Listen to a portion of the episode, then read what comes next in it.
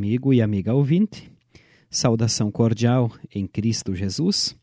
Este é o programa Cinco Minutos com Jesus. Desde já queremos agradecer a sua companhia.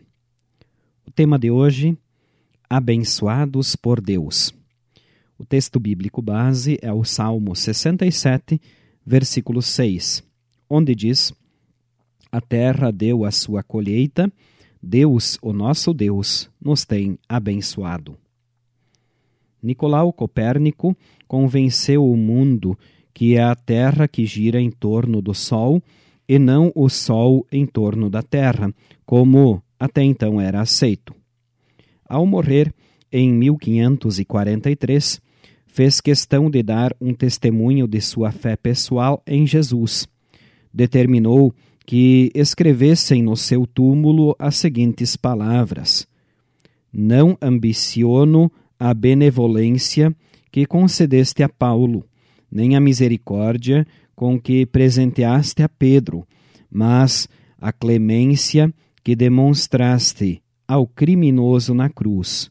Só esta ambiciono. Amém.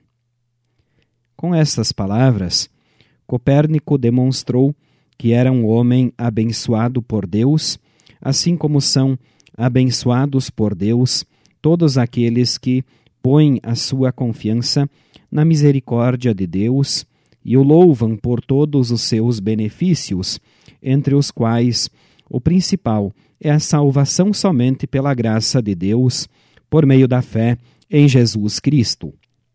No texto do Salmo 67, versículo 6, o salmista fala das bênçãos de Deus e cita uma delas. A terra deu a sua colheita, Deus, o nosso Deus, nos tem abençoado. Essa bênção era a colheita que o povo de Israel celebrava na festa dos tabernáculos, em que davam testemunho público das bênçãos de Deus. Esse testemunho deveria estimular todos os povos a louvarem e temerem a Deus. Até hoje, o testemunho dos abençoados por Deus estimula muita gente e sempre tem sido um meio de evangelização. São os abençoados por Deus que expressam em toda parte a sua gratidão a Deus, a fim de que o mundo inteiro conheça a vontade divina. São eles que tornam conhecida a salvação de Deus a todos os povos. Uma das características principais dos abençoados por Deus é o seu esforço permanente em busca do amor. Onde falta o amor, ali não existe o verdadeiro espírito cristão. Mas lá onde ele atua, todos saberão que eles são os verdadeiros discípulos de Jesus. Nós vamos agora orar. Senhor Jesus, faça também de mim um abençoado por Deus e torna-me digno a cooperar na grandiosa tarefa de evangelização do mundo. Amém.